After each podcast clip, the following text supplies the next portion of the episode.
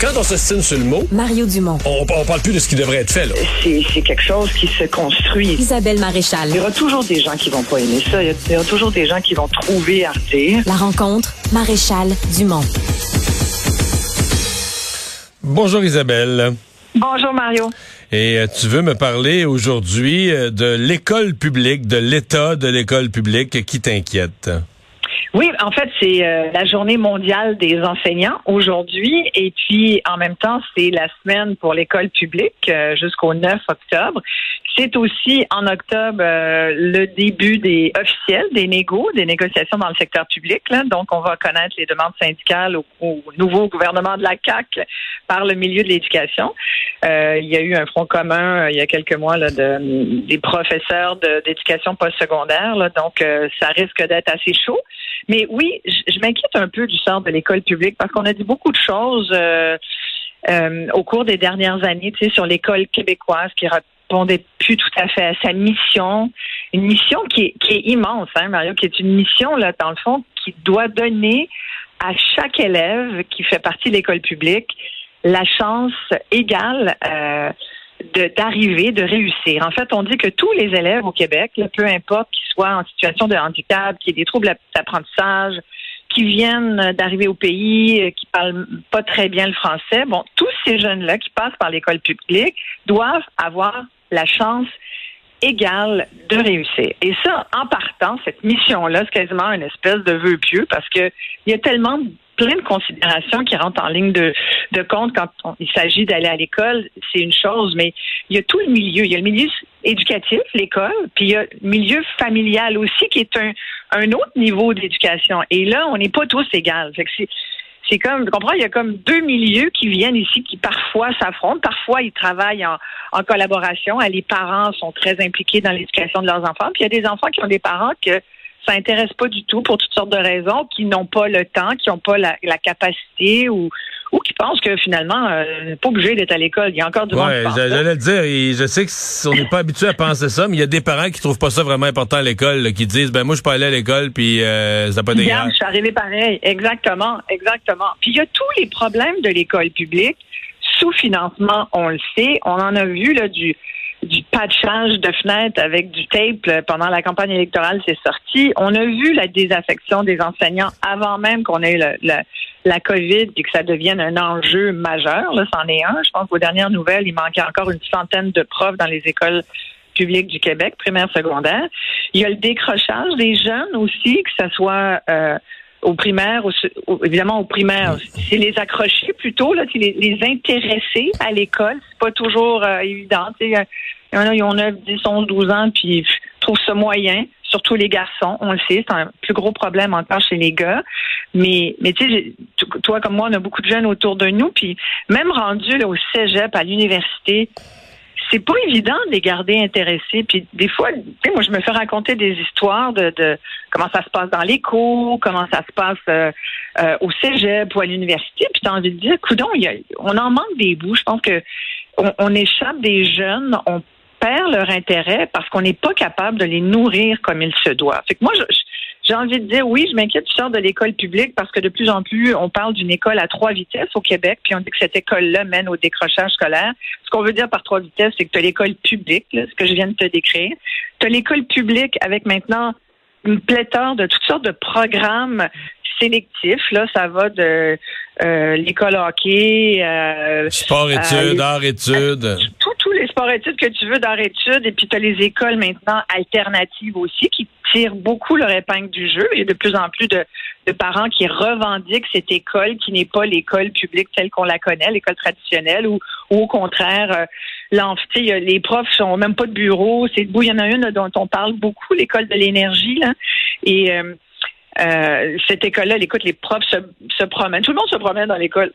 les, élèves rentrent et sortent des classes. Les bureaux font pas face à un- au fameux tableau. Euh, ils peuvent, euh, ils, ils choisissent de faire des projets personnels euh, et on met sur la créativité. Moi, je trouve ça très bien, mais tu sais, en même temps, t'as envie de dire, et, et les, grands partisans de l'école alternative vont dire, puis nos élèves, on les note beaucoup trop tôt. Ils sont pour une un report de l'évaluation. C'est-à-dire, on ne devrait pas au primaire noter les jeunes. Tu sais, dire, euh, toi, tu as eu 70% toi, tu as eu 80 tu as A ou B. Donc, ça, faut arrêter ça parce que ça nuit à la créativité des enfants.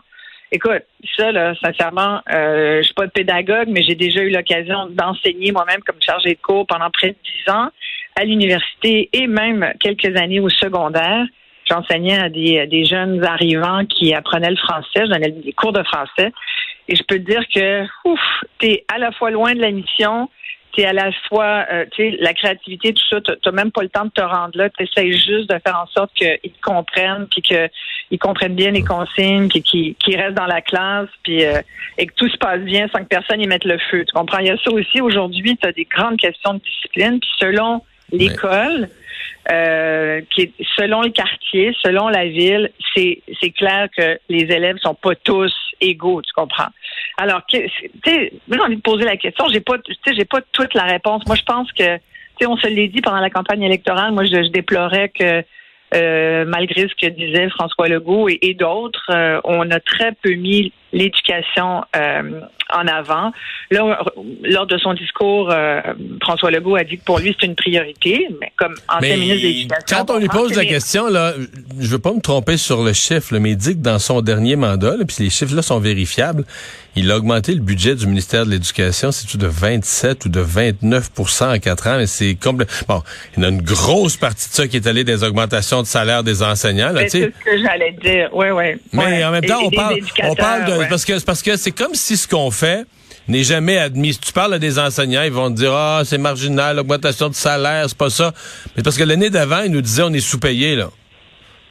Fait là, euh, la collectivité, nous, là, on a mis des, des, des milliards, des centaines de millions pour les payer plus. Bah, c'était pas ça, finalement, c'est pas ça. À un moment donné, il faut assumer. Il y a des choses qui s'améliorent, il y a des choses qui progressent. Dans le cas des bâtiments, ça, euh, je l'ai tellement dénoncé, c'est tellement un scandale. Mais là, là, on est en mode rattrapage. Là, c'est, les, milliards et les milliards. 60 des écoles qui sont jugées en mauvais état au Québec. Mais c'est que là, je ne me souviens plus combien de milliards on a mis, mais on est à l'étape où on n'a juste plus assez de firmes de construction, plus assez de main-d'œuvre, parce qu'on peut pas, tu sais, des travaux de rénovation dans les écoles, faut que tu fasses ça pendant les, pendant les vacances, t'as juste plus assez de...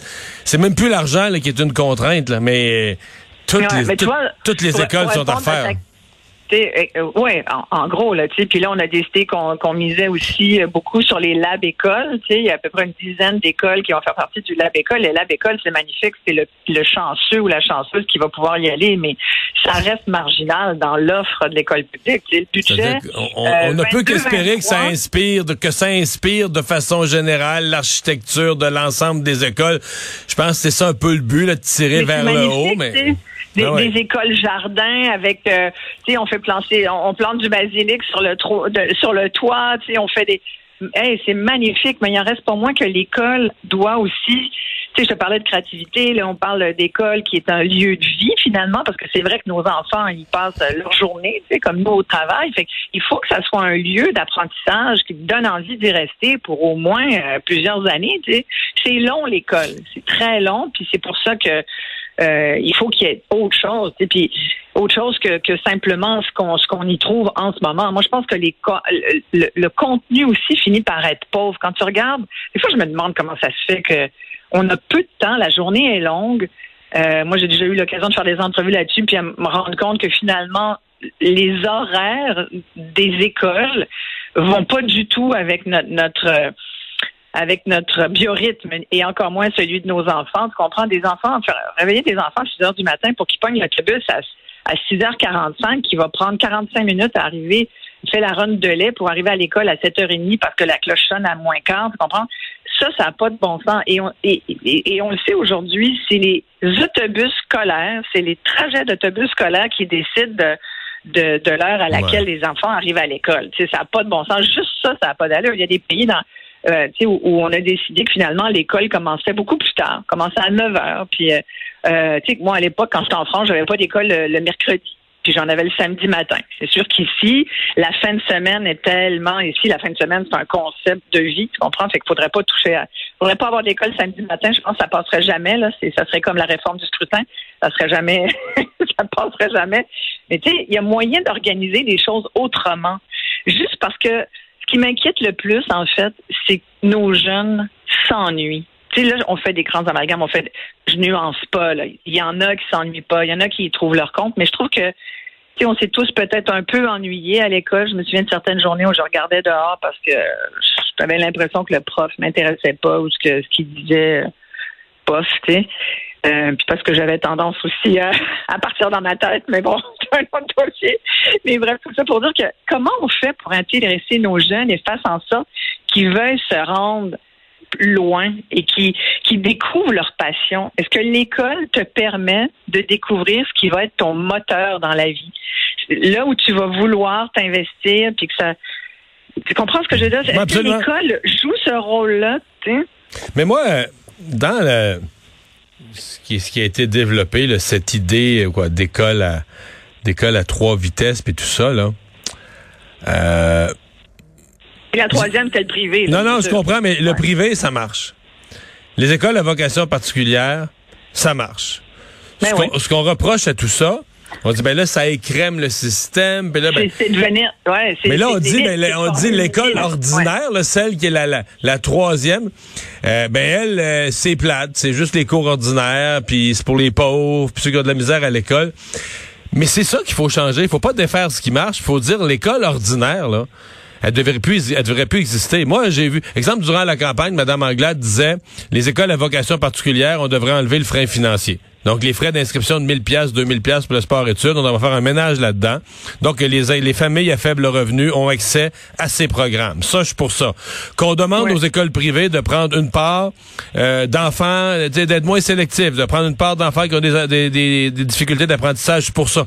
Pas défaire ce qui marche. Mais elles le font déjà. Les écoles privées le font Plus qu'avant, t'as raison de le souligner. Mais après ça, ben, l'école dite ordinaire, à mon avis, toutes les écoles devraient avoir quelque chose de beau, quelque chose de bon, un volet particulier, quelque chose de stimulant. Cette idée qu'il existe à la base, l'école plate, puis on la nomme comme ça, l'école ordinaire, l'école plate, on la nomme comme ça, puis tout ça c'est ça qu'il faut changer. C'est cette mentalité-là qu'il faut changer. Là. il faut, oui, pour les gens à faible revenu. En fait, les quartiers à faible revenu devraient être ceux où il y a les plus belles écoles avec le plus de ressources, tu comprends? Parce que comme on pense que dans ces quartiers-là, c'est peut-être plus tough pour les jeunes, mais il faut que l'école soit leur refuge.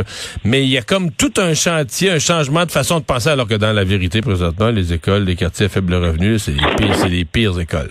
Ah, je parle des bâtiments, là, je parle, c'est les ah, plus délabrés, c'est les plus épouvantables, c'est les plus laissés à la Oui, tout à fait. Mais tu sais, pendant euh, pendant la campagne électorale, il y a même eu euh, Marcel Boyer, qui est un qui est un prof d'économie à l'Université de Montréal, euh, qui travaille aussi avec le Cyrano, le CIDERA. Évidemment, bon, c'est des des groupes qui sont orientés économie du travail et travail et bon bon. Mais lui, il a écrit tout un papier pour dire qu'il était pour l'abolition de l'école publique et qu'on devrait donner ça finalement au privé à gérer parce que c'est la seule façon d'arriver à, développer finalement efficacement du capital humain. Tu sais, ça, c'est l'autre notion. Ça, c'est... Appelons ça une proposition audacieuse. exact, exactement. Puis là, évidemment, les, les, réactions syndicales... Euh, tarderaient parce qu'on en a. On les, on les imagine. Oh mon Dieu. Isabelle. Oui, oui ben, en conclusion? Tout, ce que j'ai envie de dire, c'est, ouais, on a tous eu des profs qui nous ont marqués. Moi, je peux te parler, je me souviens du nom. Elle s'appelait Nicole Sylvestre, la première enseignante qui m'a accueillie quand je suis arrivée au Québec, euh, puis que j'avais un accent français gros comme le bras, tu comprends, tout le monde riait de moi. Mais c'est Nicole Sylvestre qui m'a qui m'a accueillie puis qui m'a encouragée à à, à, à m'habituer puis à, à devenir partie prenante de cette nouvelle école, euh, l'école Marguerite Diouville dans le quartier antique. Euh, mais après, je peux pas te nommer tant d'autres noms de profs, tu comprends? Mais il y en a deux, trois qui ont été, puis c'est parfait, là. C'est comme les personnes dans la vie qui sont importantes. On peut en nommer deux, trois, mais les professeurs, les enseignants sont tellement des personnes importantes pour nos enfants, pour notre relève. On doit quand même écouter. Ils ont aussi des choses à nous dire. Fait que moi, je serais pour une grande discussion sur l'éducation, puis quel genre d'école publique veut-on dans l'avenir si on considère que celle qu'on a en ce moment passe pas tout à fait le test de la réussite? Quelle école on veut pour demain? Isabelle, merci. Merci. À demain. À demain.